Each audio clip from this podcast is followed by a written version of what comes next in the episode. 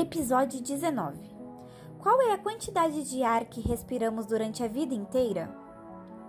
Calcula-se que o ar que respiramos durante a vida toda daria para encher 2,5 balões de gás gigantes, daqueles que as pessoas utilizam para voar.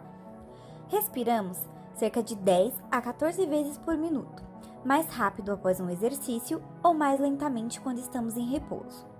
Inspiramos meio litro de ar de cada vez cerca de 15 metros cúbicos por dia. No total, respiramos 400 mil metros cúbicos de ar em 70 anos, que é a nossa média de vida.